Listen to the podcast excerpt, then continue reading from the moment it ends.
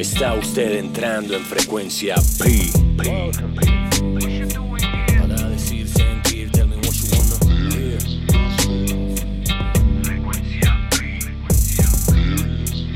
Esto es frecuencia P con Pierre Scholes. Hey yo, chuck it down, baby. MKC, Caribbean swagger, Caribbean swagger, swagger, swagger, Caribbean swagger, Bueno, señoras y señores, una vez más bienvenidos a una nueva frecuencia Pi, esta vez eh, una bastante especial, llena de gozadera, de buena música, de grandes anécdot- anécdotas y recuerdos, eh, de la mano de un gran amigo de hace mucho tiempo, un eh, compadre venezolano que ya hace, uf, le perdí la cuenta, hace varias décadas de pronto se fue a vivir a Colombia y, y- y yo creo que el hombre ya, ya es más colombiano que venezolano, vamos a ver. em, se trata de Mike Cerdá, él es eh, director musical, productor, DJ, un creativo bárbaro en, en la industria de la música y alguien que ha tenido oportunidad de trabajar eh, con grandes artistas, eh, entre ellos varios eh, premios Grammy, mm, principalmente artistas eh, de América Latina. Y el hombre viene haciendo una carrera impresionante desde hace algunos años eh, de la mano de uno de los grandes de- del reggaetón y de la música pop, por así decirlo, en América Latina, que es el señor Maluma. Eh, Mike, bienvenido a Frecuencia Pi. ¿Qué tal ese nombre de podcast? ¿Cómo te parece? Me gusta, me gusta, me gusta, me gusta mucho. Muchísimas gracias por esa invitación. Sí, como dijiste hace poco, eh, nos conocemos hace muchísimos años. De hecho, me atrevo a decir que tú fuiste uno de los culpables por, por, por- por terminar viviendo en Colombia, porque tú fuiste uno de los primeros que, que me llevó a Colombia justamente, o el primero que me llevó a Colombia a tocar, o sea, con Boogie Rock y toda esta DJs y toda la movida como de hip hop en Colombia. Entonces, sí, ya son años, eh, 13 años para ser exacto. 14 creo que este año hubiese sido, pero ya me fui de Ahí Colombia. tienes, bueno, Cato, dije varias décadas, pero bueno, ya es una década y media. Eso ya te está dando la, la, ¿qué? la nacionalidad, ya te dieron eh, los, los papeles, el pasaporte, todo. ¿Cómo es la historia? No, no, no, ya me fui, ya me fui, ya me fui. O, o si- o sigues de turista. Soy, no, no, no, no, soy venezolano, soy español eh, y bueno, ahora casado con una gringa. Y estás ahora viviendo en Miami, que es la, la, la meca de la, de la gozadera y de, y de tu negocio, ¿no? Según entiendo, Miami es donde están varios de los principales estudios y productores de, de este rollo. Sí, este es como el epicentro de toda la movida latina global, eh, Miami y Los Ángeles también. Pero bueno, en estos COVID times eh, está la cosa como frenada porque no hay shows, no hay espectáculos. eh, la producción sigue ocurriendo, seguimos trabajando en- como en proyectos y ese tipo de cosas, pero no, pero yo generalmente me la paso desde gira y llevamos, ¿qué? 10 meses ya parados, 11 meses, casi un año. Increíble. ¿Te, te cogió la pandemia estando en Colombia? No, eh, cuando arrancó todo, nosotros estábamos de gira en Europa. De hecho, fue comiquísimo porque todo lo que no debíamos hacer lo hicimos. Sea, tuvimos suerte. O sea, nos decían, no se agrupen, no, no se metan en cosas masivas. Nosotros teníamos, teníamos conciertos de, de 10.000 personas todos los días. Eh, no, o sea, enciérrense, nosotros salíamos a turistear. Eh, no se monten, que si en barcos, cruceros, etcétera. Estuvimos montados en un ferry durante casi 48 horas yendo de Italia a Grecia. Por suerte, por suerte nadie se enfermó. eh, eh, tuvimos, tuvimos esa suerte. Eh, hasta el momento toco madera, pero también estoy invicto, COVID free. Eh, pero estando en Grecia, eh, nos dijeron, señores, se van para su casa. Y yo tenía ya planeado venirme a vivir con la que era mi novia en esa época, que ahora es mi esposa. eh, tenía planeado irme en abril, en lo que terminara la gira, venirme para Miami a vivir con ella. Y bueno, eh, adelantaron, nos, mandaron a Colombia en marzo. eh, yo me acuerdo que el 15 de marzo tenía tiquete para venir a Miami y no me dejaron viajar. Y quedé encerrado 150 días allá. Wow. Wow. Ha sido una locura esto, pero bueno, vamos a entrar en tema de COVID y de cómo justamente esta pandemia los ha afectado a ustedes, a los músicos, a los productores, eh, sobre todo a ustedes que, que- que tenían una agenda tan, tan compleja en términos de tour y de conexión con esos fans afuera, ¿no? Eh, Sí. pero antes de saltar allá, pues hablemos un poco de lo que fue esa llegada a Colombia hace 14 años atrás y ese cuento de ir a Colombia a tocar como DJ. Eh, eh, ¿quién, es, ¿Quién es Mike Cerdá y quién es DJ MKC? ¿Quién era esa figura 15 años atrás? Ok, yo tenía, bueno, yo soy ingeniero geofísico, fue mi primera carrera. Eh, mientras estaba estudiando geofísica, una de mis pasiones, yo me la pasaba metido en los raves y en estas fiestas clandestinas de música electrónica. Eh, no era por la cosa de las drogas, sino por la fascinación por la música electrónica como tal. Eh, yo me acuerdo cuando la electrónica no era, no era como un mainstream, eh, habían tiendas en Caracas que traían discos y yo pasaba horas escuchando cosas rarísimas como Meet Beat Manifesto y cosas alternativas electrónicas y eso siempre me llamó la atención, eso no sonaba en radio, eso no sonaba en discotecas, nada. Y empecé a ir a estas fiestas, un amigo me enseña como a producir, un amigo DJ, eh, yo ya venía de niño que tocaba trombón y otros instrumentos y dije, bueno, voy a empezar a producir, pero era un hobby. La computadora de la casa, que en esa época no, las laptops no existían, sino que era un PC que usaba toda la familia. Y en eso pasaba toda la noche así conectado, haciendo música y ponía loops unos con otros. Y, y en algún momento empiezo a hacer hip hop. Empiezo a hacer hip hop porque yo vivía en Nueva York y estaba como muy influenciado por Run DMC, Beastie Boys, ese tipo de cosas. Y el amigo que me enseñó a hacer la música y otros amigos me dijeron como que, mira, están estos individuos que están buscando un productor porque aparentemente van a grabar un disco, yo sé que tú estás haciendo hip hop, eh, porque no nos reunimos? Y bueno, terminé siendo eh, como el DJ productor de una banda eh, que se llama Cuarto Poder. Nada más ni nada menos. Entonces, una de las cosas, como que me volví como una persona de farándula venezolana. Y me acuerdo que la Mrs. X, porque era una mujer de Venezuela, me dijo, mira, viene, vamos a hacer una actividad de... ¿Puedo, ¿puedo mencionar marca? Claro, absolutamente, todo lo que quieras. Vamos a hacer una Vamos a hacer un evento con Red Bull y viene un DJ colombiano que es la verga y lo tienes que conocer, quiero que se conozcan y hagan ese puente. Y me acuerdo que fui por una discoteca que se llama La Belle Époque donde estaba tocando, donde iba a tocar Boogie Rock y nos hicimos como super amigos en el momento.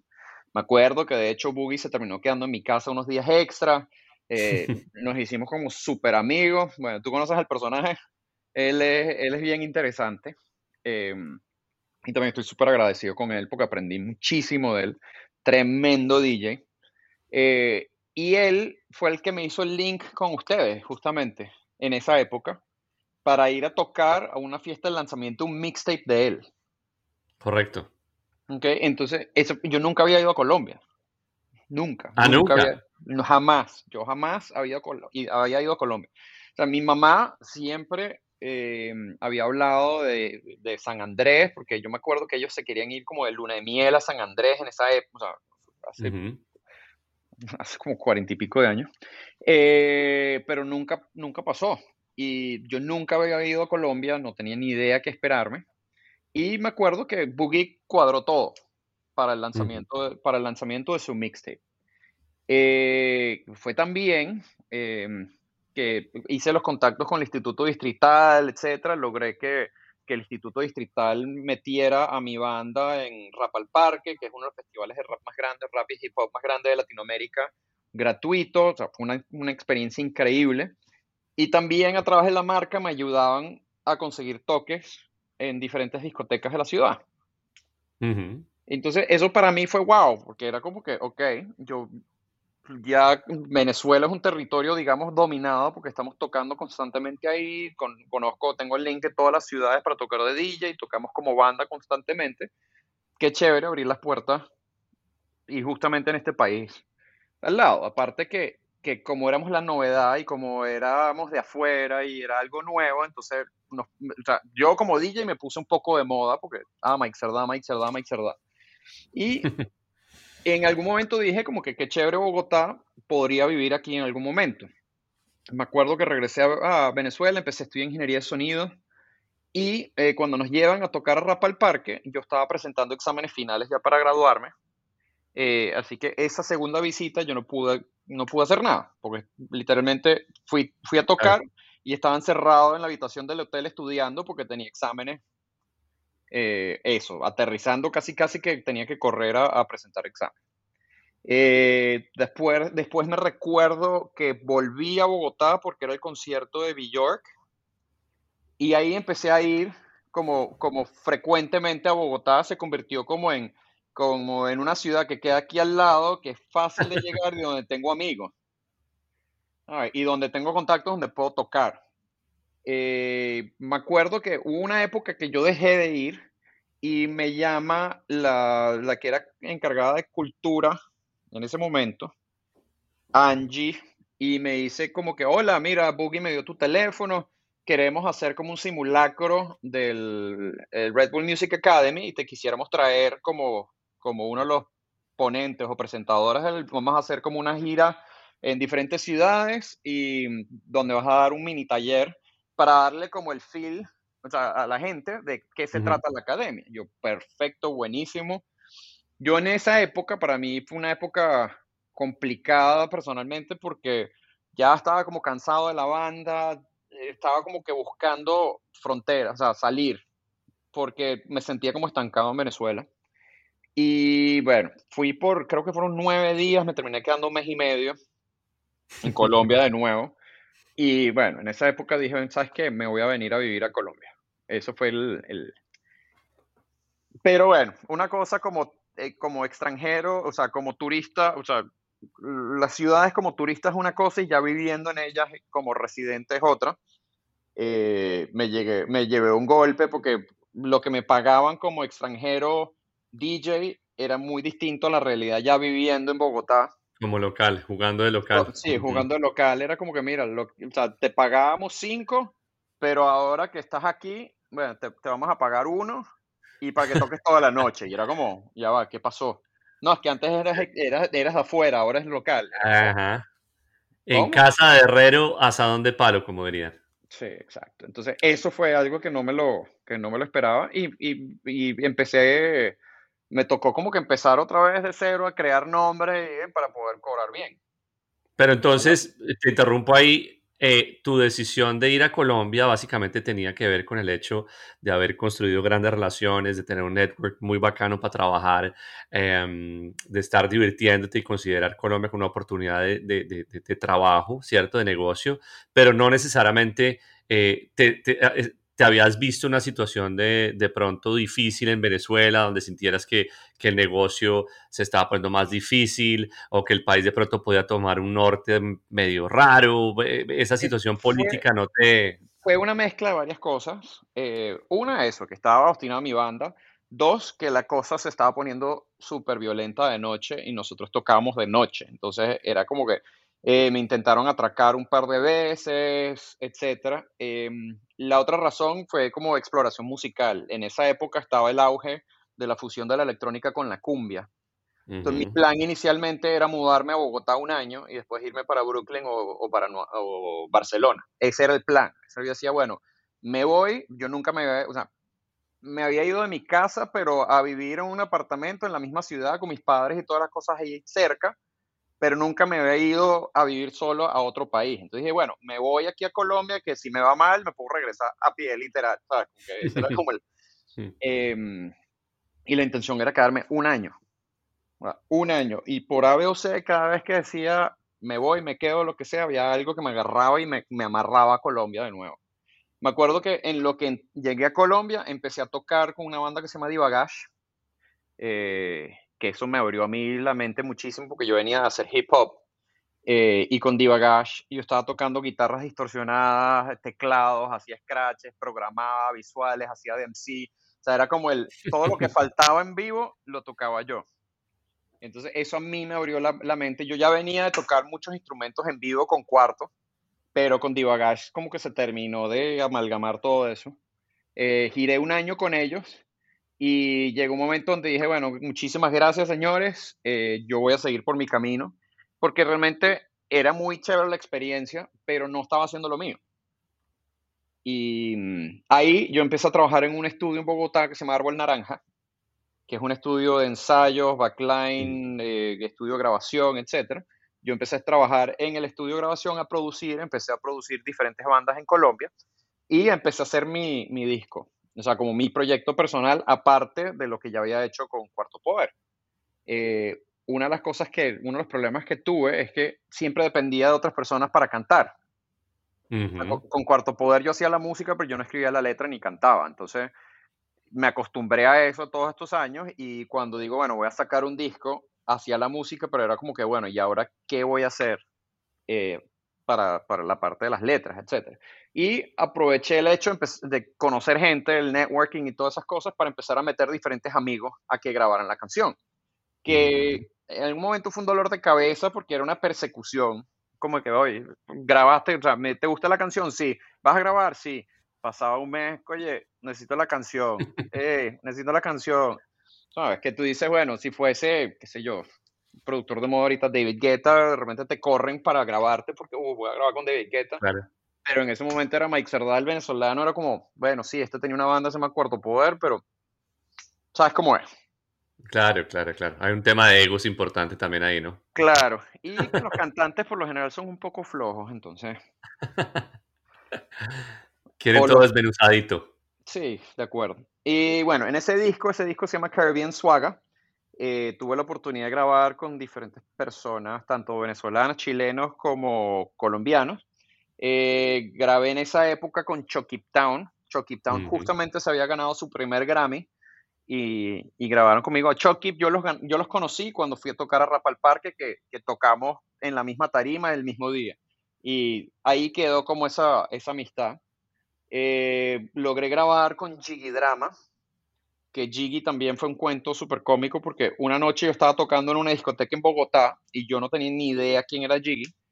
Y una de las cosas que a mí me caracterizaban como DJ eran mis fusiones de salsa con rap. O sea, yo agarraba canciones súper famosas de salsa con acapelas de rap, reconstruía el beat y hacía como un mashup o un, un remix.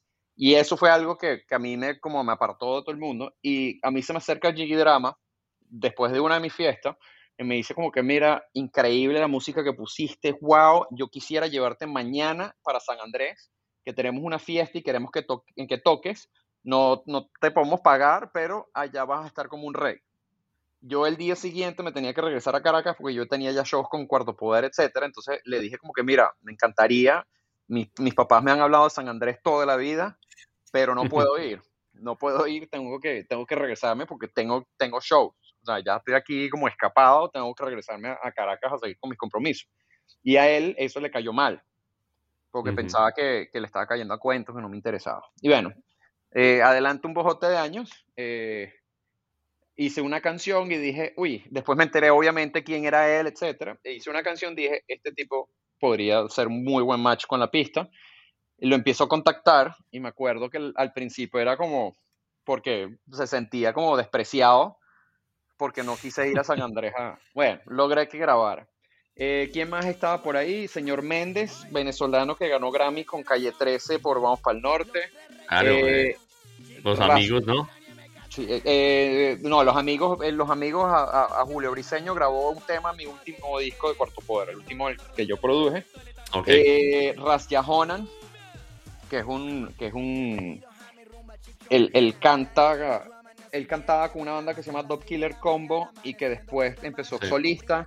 Eh, CO2, que es un rapero chileno de una banda que se llama Maquisa, que también tiene muy buenas relaciones con, con- con Red Bull. Eh, ¿Quién más estaba por ahí? ¿Quién más estaba por ahí? Chuari, conocí a, un san- a otro sanandresano que se llama OVP, que es un caballo en el micrófono. Eh, Pablo. Blanquito Man, justamente Blanquito de King Chango fue el primero que grabó, ese fue el primer tema que se hizo de ese disco, que lo hice justamente antes de irme de Venezuela. Eh, Blanquito, que en paz descanse, fue el que me, o sea, como ayudó a, a como a visualizar qué quería hacer musicalmente. Eh, ¿Quién más estaba por ahí? Pues yo aquí mirando algunas cosas que tenía escritas, cuéntanos un poco de Ce- eh, y Florentino. Servando y Ahí- Florentino. Ahí y es donde Florentino. entran esos dos locos. Servando y Florentino, eh, nosotros nos conocimos en Venezuela porque uno de los integrantes de la banda, Lenin, era muy amigo de ellos. Entonces hicimos una canción juntos hace mm, siglos que se llama La historia del venezolano, que eso salió en un disco de ellos. Eh, y Cuarto Poder todavía no era grande en Venezuela y yo me acuerdo que nosotros nos íbamos de gira con Servando y Florentino nada más para montarnos en tarima para cantar esa canción. Y era, fue mi primera como mi primera degustación de tarimas grandes con gente cantando eufóricamente. Sabes que hoy en día con el trabajo que tengo se volvió costumbre, o sea, cuando no cantan dices qué está pasando, pero en esa época fue mi primera aproximación a una tarima grande y que la gente gritara eufóricamente las canciones. Claro, claro. Que fue, fue muy loco, era, era, era un rush de, adrenalina muy loco y en esa época nosotros no teníamos in nada de eso. Eh, entonces ni siquiera escuchábamos la pista, era, o sea, fue una experiencia increíble. Y se hizo esa canción, eh, bueno, Lenin después salió de la banda, quedó la amistad, ya yo sé que Servando está por acá, quedamos que nos íbamos a ver, a saludar, pero no, con esto de COVID no hemos tenido la oportunidad. Bueno, pues ahí, para, para contextualizar un poco a la gente, porque hemos venido hablando eh, muy rápido de muchas cosas y, hemos volado sobre el tiempo eh, rapidísimo. Eh, cuando Mike hablaba de su época en Colombia como DJ, ustedes lo veían en, prácticamente las, las, principales fiestas y, bares y lugares de, de, Bogotá y de todo el país, eh, siempre eh, con una gran sonrisa regalándole a, a, la gente que se le aproximaba un, un sticker, me acuerdo, con, el, con un tag, ¿no? Era, imagínense, una especie de graffiti, eh, la firma MKC, ah, que era su firma de DJ, y, y ese sticker estuvo rondando en mi computador, en varios computadores por, por muchísimos años. Em, hablabas que arrancaste, digámoslo así, en el mundo de la música bajo la pasión de, o la influencia del hip hop, de llevar el ambiente, la fiesta a esos lugares, y, eso comenzó a volverse en una profesión, en un trabajo, de repente como esas, produces un disco, traes artistas reconocidos, entre ellos mencionaste varios Grammys latinos. ¿Cómo, cómo fue esa transición de esa primera carrera que estabas estudiando al mundo de la música y de la producción musical? O sea, ¿esto, lo hiciste prácticamente que de forma empírica o no? Sí, em, esto fue una pelea constante con mis papás, porque yo estudié en la Universidad Simón Bolívar, que en esa época, yo no sé, hoy en día no sé cómo será, pero en esa época era una de las universidades elitescas de Venezuela. Eh, no por el poder adquisitivo, porque era una universidad pública, pero entrar a la universidad y mantenerte y graduarte era muy difícil. Era una, era una universidad muy, muy, muy exigente. Y eran solamente carreras eh, de ingeniería y científica. Entonces, eh, yo empecé esto como hobby. Era un pasatiempo, era simplemente hago, hago, hago musiquita mis tiempos libres. Ah, mira, esta, esta gente, vamos a hacer unas canciones. Hicimos un demo. Del demo, ellos estudiaban en una universidad que se llamaba la Santa María, que la Santa María era como, era una universidad privada, eh, y ellos estudian comunicación social y todas las que estudiaban comunicación social eran súper lindas. Entonces, cada vez que hacíamos conciertos, ellos se traían a todas sus amigas y entonces era, era, un fenómeno rarísimo porque teníamos el concierto de hip hop lleno de, de, niñas lindas y en eso se, obviamente se regó la voz de eso, entonces todo el mundo iba para nuestros conciertos porque estaba lleno de niñas, o sea, de chicas y llegaba un momento donde llenábamos las discotecas y la gente se quedaba afuera, la calle repleta, que querían entrar y, la banda fue creciendo de una manera orgánica súper bonita. Y de un hobby se convirtió en algo como, oye, estoy haciendo buena plata con esto, eh, esto realmente me gusta, me gusta este lifestyle. Y también estaba estudiando geofísica y yo me desenamoré de la carrera, porque me di cuenta que era un trabajo mercenario. ¿Cómo así mercenario? esta es mi parte como es flor, eh, toda mi parte hippie, es un trabajo de mercenario. O sea, tú para la industria petrolera eh, te, se deshacen de ti cuando ya no, ya no te necesitan. Claro. bueno, como cualquier trabajo en realidad, pero... En el mundo corporativo yo creo que es en todas partes igual. Pero aparte aquí suma el, el, el, el, hecho del daño que se, que se le está haciendo a la tierra por la explotación de hidrocarburos, contaminación ambiental, etcétera, y llegó un momento donde dije, ¿sabes qué? No me interesa ser parte de esto, realmente no me llama la atención como me llamaba la atención antes, eh, lo mío es más estar montado en una tarima, etcétera. Y fue muy chévere porque toda esta parte técnica que tenía, todo el, como el razonamiento lógico y la resolución de problemas como ingeniero, lo he aplicado a mi carrera. Y eso es una de las cosas que yo estoy seguro que me ha ayudado a, a llegar a donde estoy hoy en día.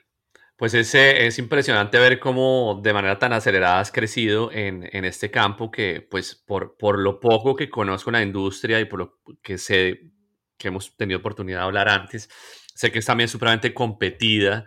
Eh, hablábamos mucho del tema de egos, de lo difícil que es, que es presentarse cuando uno tiene ese famoso primer mixtape, ¿no? Ese primer, ese primer trabajito que uno va y muestra y dice, escuche esto, por favor, que tengo talento. Por favor. ¿Cómo fue esa experiencia? De, de, presentar ese primer trabajo tuyo, digámoslo, como bajo tu firma, ¿no? Y de acercarte de pronto a, a, una, a un gran artista, a un primer productor, eh, no sé, a, para, para poderte abrir esa puerta al campo donde estás hoy por hoy, porque pues hoy por hoy estás en las, en las grandes y primeras ligas de este negocio, ¿no? Yo creo que todo suma. Obviamente ya o sea, mi escuela fue obviamente Cuarto Poder, que todo lo hicimos empírico porque hasta nuestro manager era la primera vez que hacía eso y todo era ensayo, ensayo y error y obviamente la tecnología era distinta, la forma de hacer las cosas era distinta. O sea, nosotros, por ejemplo, sacamos una canción que se llama Arenita Playita, que fue como el segundo himno nacional de Venezuela. Eh, y fue una canción que se, o sea, todo el mundo, pregúntale a cualquier venezolano eh, mayor, creo yo, de 30 años, eh, conoce esa canción. Eh, un error que veo hoy en día, por ejemplo, nosotros nunca le grabamos un video a esa canción. Hoy en día yo digo, ¿cómo, cómo no le grabamos un video ¿No a esa hay registro canción? de nada en cámaras? No, no, no hicimos, nunca le grabamos un video a esa canción. Era como, nos las pasábamos en la playa, teníamos muchas amigas lindas. ¿Por qué no grabamos esa canción? O sea, pero en ese momento como que no era prioridad, no nos importó, yo no sé. Eh, mi escuela fue Cuarto Poder.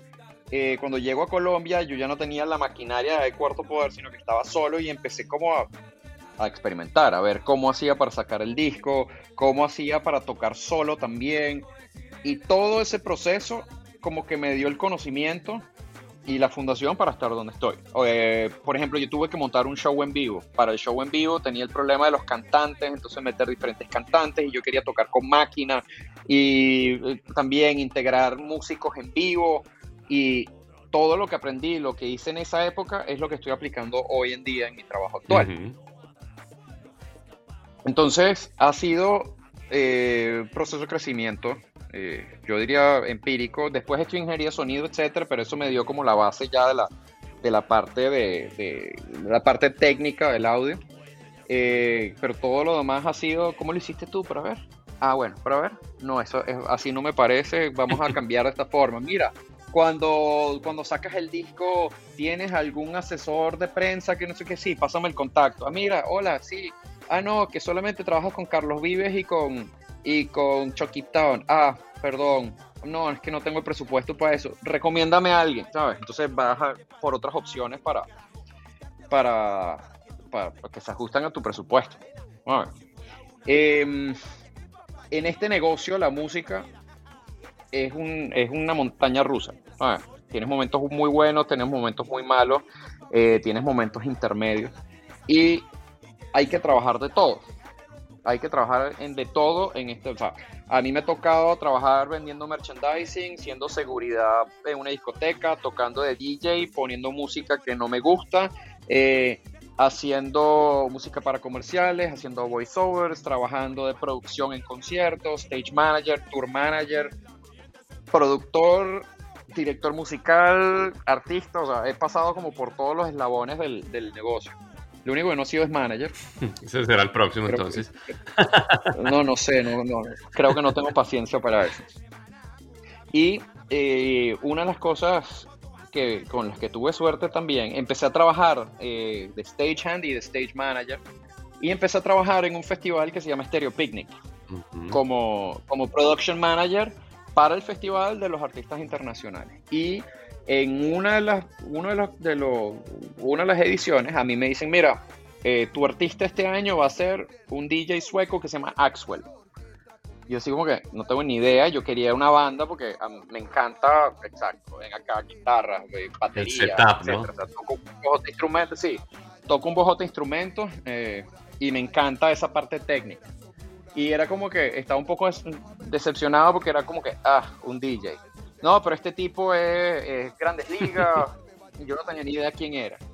Eh, te toca buscarlo al aeropuerto, hacer el check-in en el hotel, llevarlo al venue, asegurarse que toda la parte técnica sirva. Y yo, buenísimo. Busco al señor, busco a su equipo técnico, los ayudo, los instalo, todo. No fue tan bien, tuvimos tan buena química que a mí el, el tour manager me dice, yo no sé cómo voy a hacer, pero yo quiero que tú seas parte de nuestro equipo. Wow.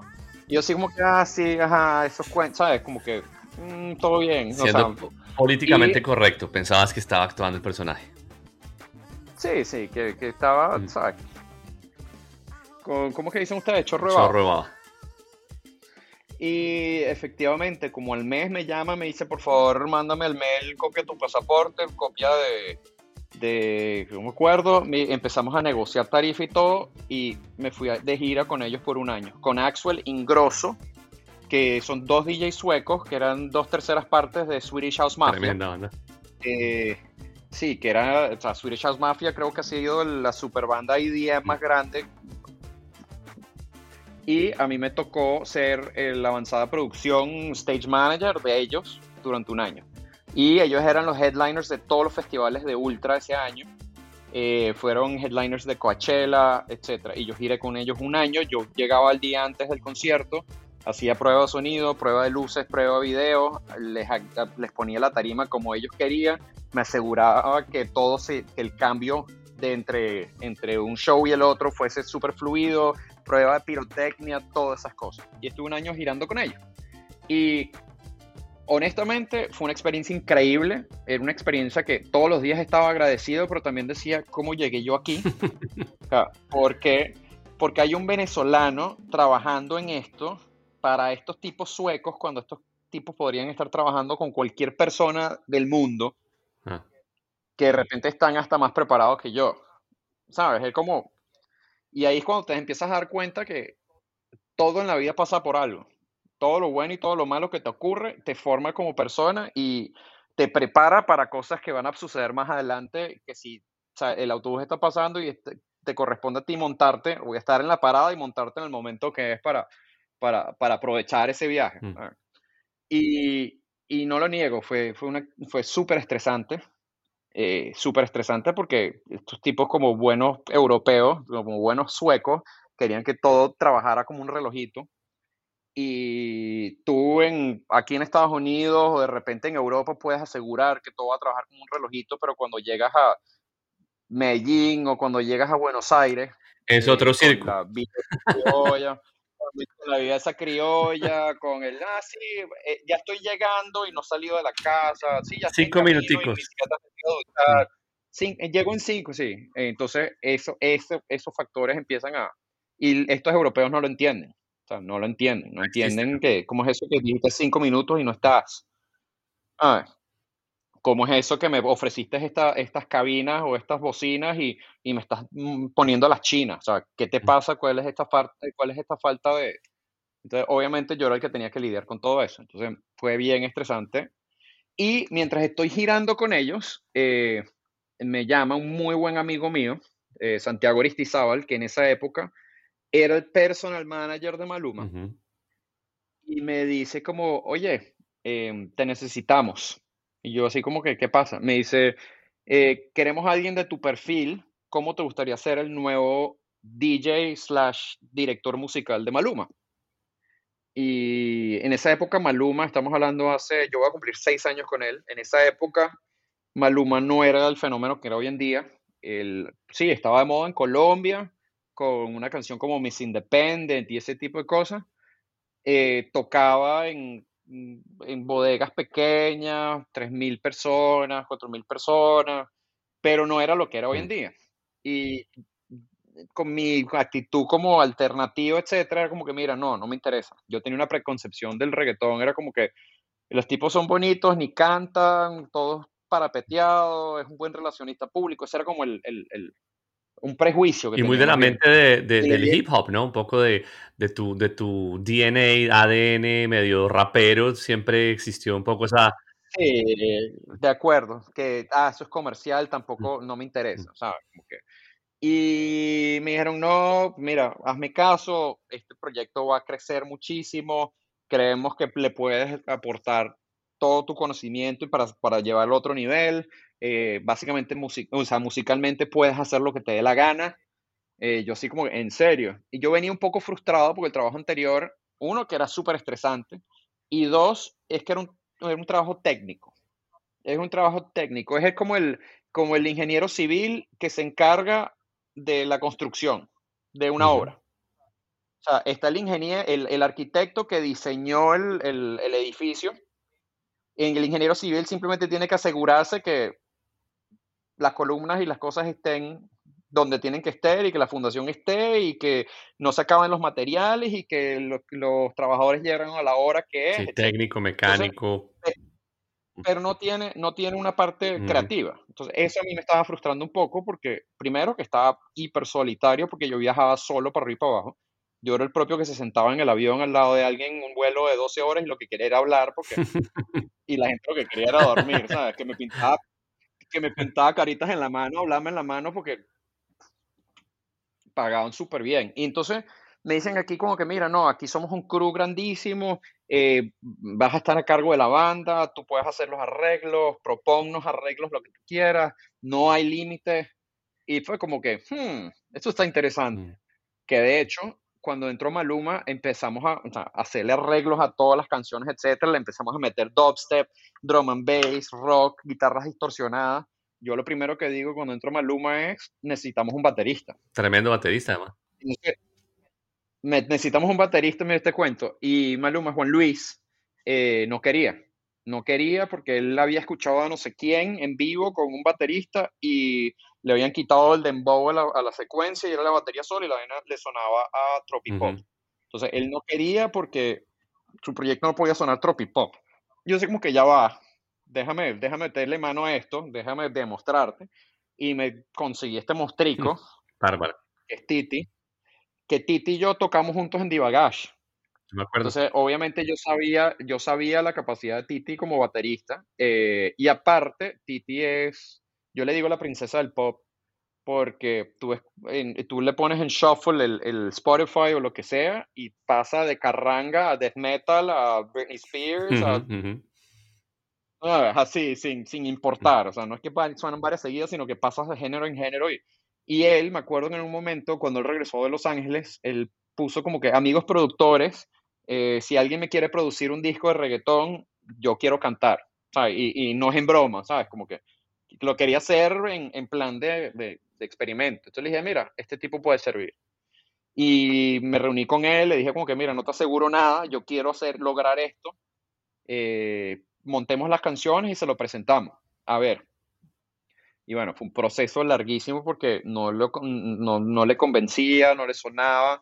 Empezamos a triggerear la batería, que es eh, ponerle como unos sensores a los diferentes tambores de la batería para que cuando golpearas ese tambor mandaba una señal eléctrica a un cerebro y eso mandaba un sample electrónico, un sonido de batería, entonces hacía que el sonido de la batería fuese lo que llaman híbrido y, y sonara mucho más potente y mucho ah, más... es una cosa... Como mucho más yo creo que, que pues para todos los que nos escuchan em, no es indiferente reconocer el, el eh, digámoslo, el peso del sonido y la calidad del sonido de una producción como la que Maluma tiene hoy por hoy, tanto, tanto grabado como en tarima. Es, una, es, es un super show, como bien lo decías, que, que envuelve elementos del, del, rock, del jazz, del RB, del hip hop, ¿no?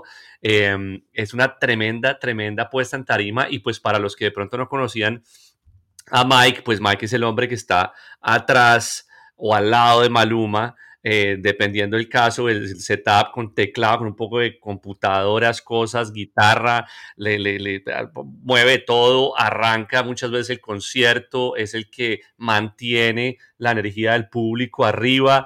Em, y yo siempre lo comparo con el, el, Bruce Willis eh, chamo, porque el que lo conoce físicamente sabe que tiene tiene su look ahí al, viejo Bruce.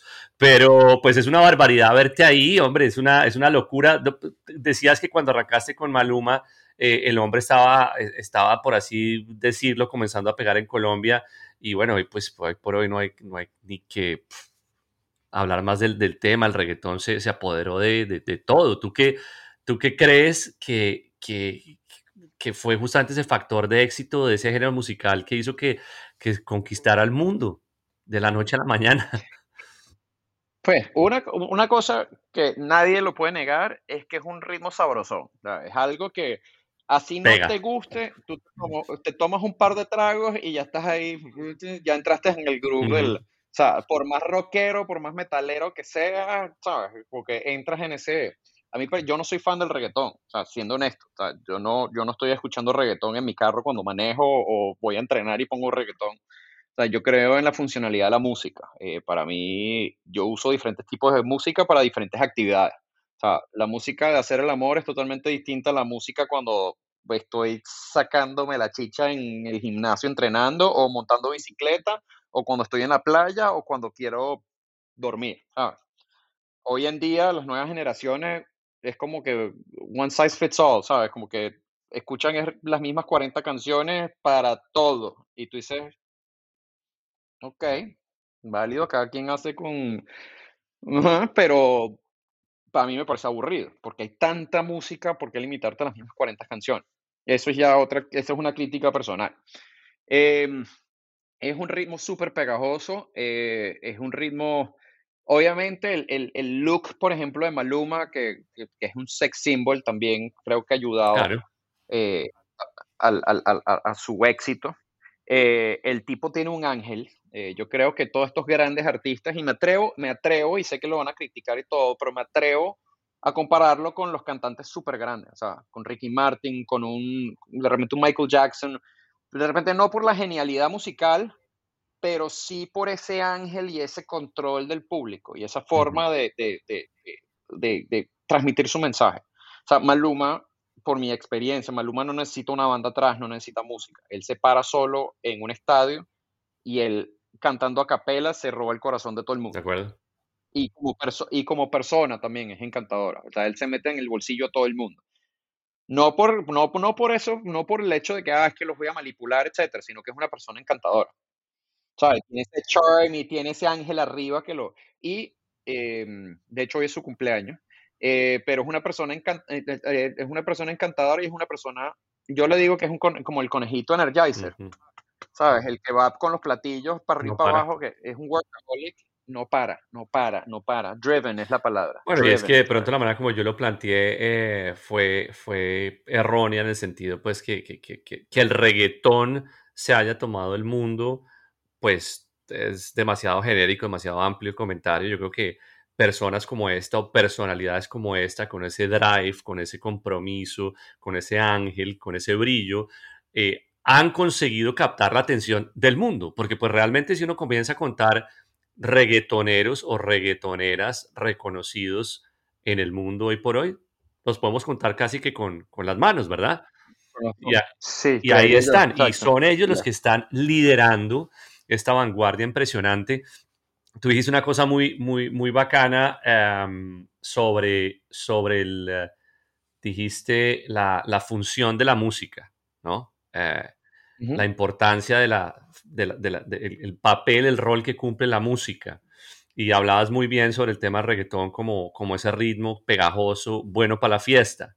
Eh, ahora que estamos en esta época un poco gris, desde hace un año para acá, em, ¿consideras que la música tiene un rol de, responsabilidad frente a la, sanación mental, un poco así, eh, el estado anímico de la gente en este tiempo de pandemia? ¿Cómo ha afectado eh, el consumo musical, por así decirlo, este, este tiempo de pandemia? ¿Has hecho algún tipo de reflexión al respecto? Pues realmente no, pero, pero la gente sigue consumiendo música, La gente sigue escuchando, la gente está desesperada por los conciertos en vivo. Está desesperada, la gente, eh, la gente, eso era como un hábito del ser humano que, que, no sabíamos que, no, que nos hacía tanta falta hasta que no lo teníamos. Nos privaran, nos privaran de socializar, Siendo seres humanos somos seres sociables, no podemos vivir eh, privados de nuestra propia posibilidad de compartir con alguien más, es una locura. Totalmente, totalmente de acuerdo. Y, y el hecho de ir para un bar, el hecho de ir a una discoteca, el hecho de juntarte, el hecho de dar un abrazo a alguien, eso, eso es una de las cosas que a mí más me ha afectado. El llegar a un amigo toda la vida y estás así como ok, no te puedo dar la mano, eh, puñito, eh, de repente codo, ¿sabes? Es, rarísimo. Eh, la gente nos ha dicho que, que extraña los shows. Eh, hay una cosa que me parece absurda y es que llenan aviones de gente, pero las, las- la- las salas de teatro están vacías. Ujú. ¿Sabes? Eh, permites ir- puedes ir al cine, pero por ejemplo las salas de teatro y los conciertos están vacíos. Es como, Sí, es muy No sé, ambiguo. no sé cuáles Es muy las- ambiguo. De hecho, ayer estuve, entré en una conversación bastante profunda con el viejo, con mi papá, sobre ciertas restricciones eh, que se han ido imponiendo en tiempos de, de COVID, que son muy difíciles de, de argumentar, ¿no? Incluso eh, hablando aquí con, con algunas personas que tú conoces del sector de los, los bares y los restaurantes en Bogotá, ellos me decían, vea, no hay, no hay estudios científicos que demuestren que un virus como este se propaga en estos espacios y de todas maneras pues nos pidieron que cerráramos y cerramos y quebramos. Y, y mucha gente pues hoy por hoy está realmente eh, pasando por dificultades económicas muy, muy serias. Y, y pues justamente quería preguntarte sobre eso, pues qué está pasando ahora que ustedes como banda, como proyecto, tú como música, no están girando, no están viajando, cómo, cómo se, se, se reinventan ustedes en, en, en, su propio modelo de negocio para seguir activos, para, para seguir facturando, ¿no? Porque es que hay que comer o no. Sí, eh, primero que viví de mis ahorros durante muchísimos meses, o vivo porque todavía, ya cada vez menos, pero eh, he, tenido, he tenido la suerte que me han salido un par de proyectos de producción. Estoy produciendo una chica, una chica de Perú, eh, tres, cuatro canciones. De hecho, ya acabo de terminar la última canción y, y, y estoy esperando que regrese el máster para, para mandárselo. Ella se llama Canela China. Eh, cuando, después te paso el link cuando esté listo claro. para, que, para que lo escuches. Eh, he tenido suerte que los shows de Maluma, si bien antes hacíamos 11 shows al mes, en este momento, bueno, desde noviembre no hemos hecho nada, pero se están haciendo uno o dos al mes eh, virtuales, uh -huh, por, por, por, streaming o, o, pregrabados, bien sea premios o, o lanzamientos o, participaciones en diferentes cosas. Eh, y bueno, aparte de eso, es rebuscándome, dando clases de buceo, eh, dando talleres online, ese tipo de cosas. Como todo, ¿no? Ese, ese, ese, sí, en eso estamos, estamos es, en esa búsqueda de... Es, es de dónde... otro tema interesante porque mmm, también pues me he encontrado con ese común denominador entre la gente con la que he conversado aquí eh, y es que todos hemos pasado de alguna manera a un formato muy de de, de, hustler, ¿no? De hustling, como dirían en inglés, de rebuscarse las cosas, de, de, experimentar, ¿no? De tratar por un lado y por el otro, porque definitivamente los que hacían parte del mundo corporativo y tenían de, alguna manera un salario fijo eh, mensual o quincenal, pues no no pueden necesariamente confiar con que eso va a ser de esa manera para siempre. Los que estaban en la independencia como emprendedores pues también están sufriendo un golpe, entonces están buscando otras alternativas un poco más estables. Bueno, en fin, realmente que nos sacudieron el saco del mundo y estamos todos aquí agarrados de las paredes viendo qué hacer. Eh, pero yo quiero mantener esa, esa mente positiva y, pensar que pronto cuando esta fase de vacunación eh, culmine, pues podamos volver a salir a, disfrutar de la música en vivo, porque no hay nada más placentero que eso. Sí, yo, o sea, yo voy para 10 meses que no toco en una tarima y con, público y, es impresionante. De hecho, yo creo, o sea, tú llegas a un momento como en cualquier trabajo que al principio estás como nervioso, después se vuelve como de, de, de tanto hacerlo, no es que se te quitan los nervios, pero que ya tienes eso bajo control yo no me imagino si me dicen mañana vamos a tocar de nuevo, yo creo que es otra vez el, el, el, los bugs así, el jitterbugs en, en el estómago, así de, uy. Claro, porque uno se va oxidando también sentado en la casa, ¿no? Pues sentado en la casa es un de decir, pero, pero pues cuando uno está lejos de su actividad comienza a sentirse oxidado y, y cuando tiene que retomar ese, ese, ese, regreso a la oficina o subir a la tarima, coger el instrumento, pues... Ah, um... de acuerdo. Una cosa que sí ha sido positiva en la pandemia es el, el primero ese, ese momento de meter freno de mano, parar y empezar a ver todo de nuevo, porque antes con la giradera, o sea, cuando nosotros hacíamos de 80 a 110 shows al año, eh, realmente no tenía tiempo para nada. Bueno, era, viajaba, viajaba, viajaba, Lobicol, concierto, dormir lo- el tiempo que pudiese, próximo vuelo o tour bus, no sé qué, prueba en sonido, ensayos, eh, shows en no sé dónde, pa, pa, pa, pa, pa, presentación en premios, llegar a la casa, dormir tres días, destruido, arrancar de nuevo. Entonces, descuidas a tus amigos, descuidas a tu familia, descuidas las cosas importantes en la vida. Y, por ejemplo, una de las cosas que me ayudó esta pandemia es eh, eh, estar en con mucho más contacto con mi familia que antes. Qué bueno. Por ejemplo, nosotros ha- hablamos a cada rato. Eh, bueno, Novia, y te casaste. Ah, Felicitaciones. la novia, me casé, que de repente estando de gira dices, bueno, después, muchas gracias, de- después lo hacemos, después lo hacemos, o, o no sé cuándo podemos fijar la fecha porque estoy de gira y, y- y no puedo decir, señor Maluma, eh, no cuentes conmigo el 20 de noviembre del 2022 porque me caso, ¿sabes? Claro. Porque por, el- por las responsabilidades que tengo con él, yo no puedo dejarlo tirado a ningún show. Y eh, también he aprovechado para hacer las cosas que me gustan. Hay cosas que también tenía de lado. Eh, uno, de mis, uno, uno, uno de los ítems de mi bucket list era convertirme en instructor de buceo. Eh, en este momento, mal que bien, también por una necesidad económica, me gradué de instructor de buceo en septiembre del año pasado.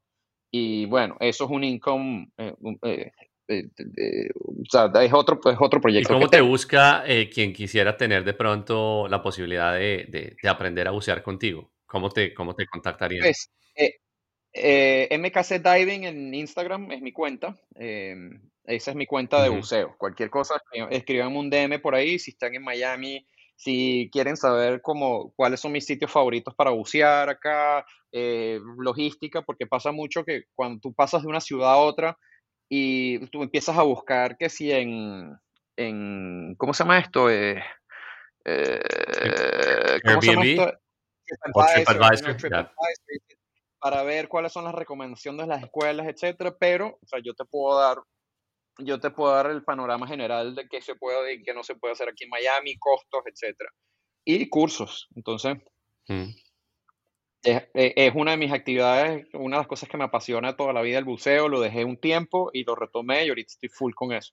Eh, aproveché el tiempo para estudiar también. Desde hace rato quería hacer un, un curso online en Berkeley. Hice al principio de la pandemia, que pensaba que no iba a durar mucho, hice mi curso de mezcla online en Berkeley y lo terminé. O sea, entonces también he tomado el tiempo para crecimiento Y personal. también para tatuarte, ¿no? Porque el que pues tú has visto todavía a, a Mike, eh, por favor hagan la, la tarea de entrar a Instagram y vean la última sesión de tatuajes que se hizo este compadre. Sí. Es literalmente un, un lienzo eh, prácticamente ya, ya completado, Medio ¿no? cuerpo. Ya, No, no, me- me- sí, me falta la axila. ya dentro de pero- poquito ya no hay más espacio donde tatuar, pero tiene eh, un arte bien, bien, bien especial eh, en, en todo su cuerpo, bien geométrico, unas líneas muy, muy, uh, o sea, de- definitivamente diferenciado. Pocos con esa calidad de, de arte en la piel. Entonces Y es también, una colombiana, y es una, es una colombiana que me pues. tatuó, Estefanía Cuervo, que me parece súper tesa ella. Y, y, bueno, creo que, eh,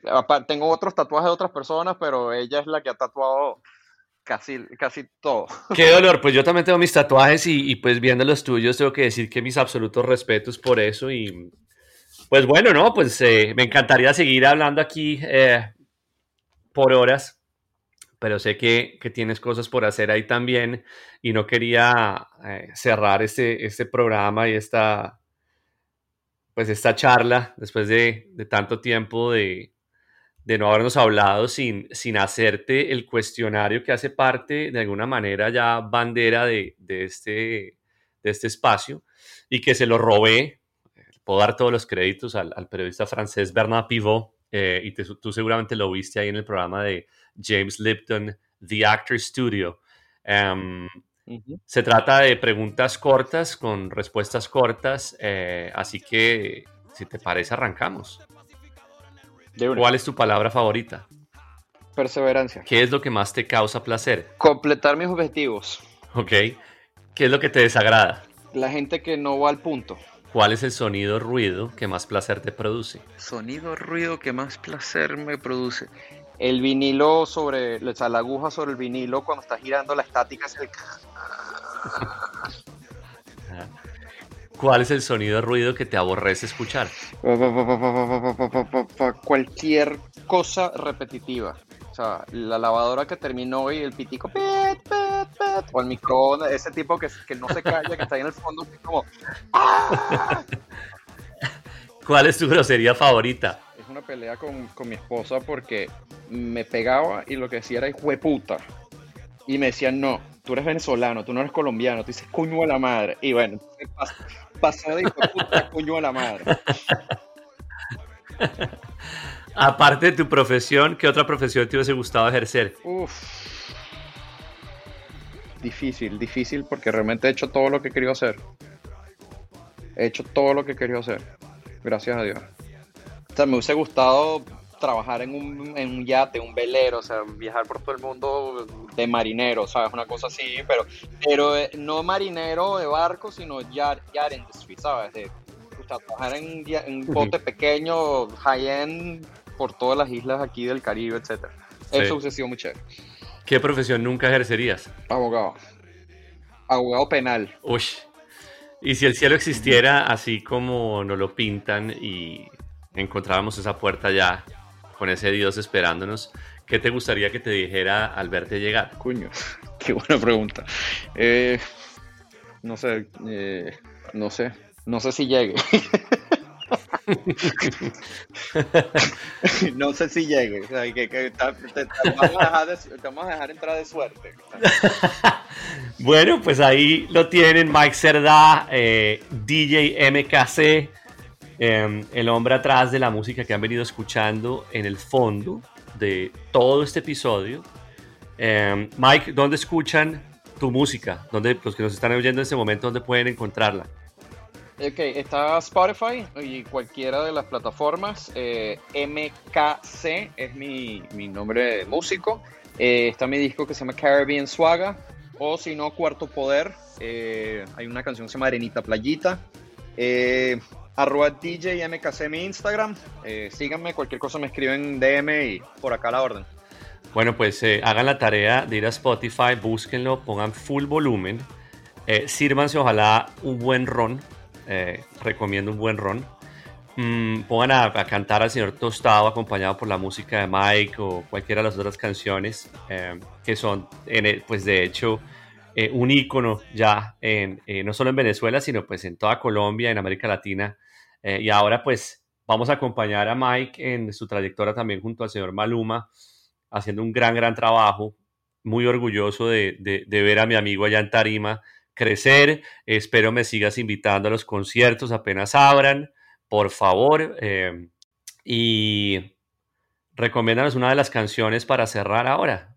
Una canción que quieras oír para cerrar. Pues saqué una canción hace poco, eh, eso es una anécdota. Esto se llama Vaccine, te la pasé. Eh, esto fue algo pandémico. básicamente veía a todos mis amigos músicos que se ponían a grabar con los amigos y hacer un videito, etcétera. Y yo dije, bueno, esto me parece un poco egocentrista, el hecho de hacer música es para compartir con el público. Eh, déjame hacer algo, déjame hacer una canción, déjame invitar a todos mis amigos músicos y déjame mandarle la canción a todos mis panas, amigos y amigas para que se graben vacilándose la canción. Y entonces hicimos un video con los músicos tocando y la gente bailando. Entonces, esto lo pueden ver en mi canal de YouTube, se llama Vaccine, es un video súper corto, o sea, no sé, dura como dos minutos, eh, pero eso fue como un experimento pandemístico y, estuvo súper chévere. Bueno, mientras nos llega a nosotros la vacuna del COVID-19, vamos a dejarlos con la vacuna del señor Mike Cerda, aquí está Vaccine, para que se lo vacilen. Muchas gracias, Mike, un abrazote. Chao, muchas gracias a ti. Abrazo.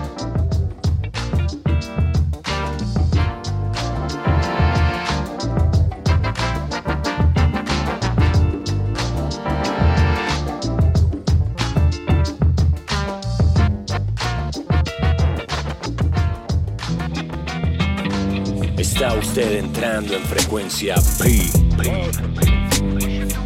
Para decir, sentir, tell me what you wanna hear.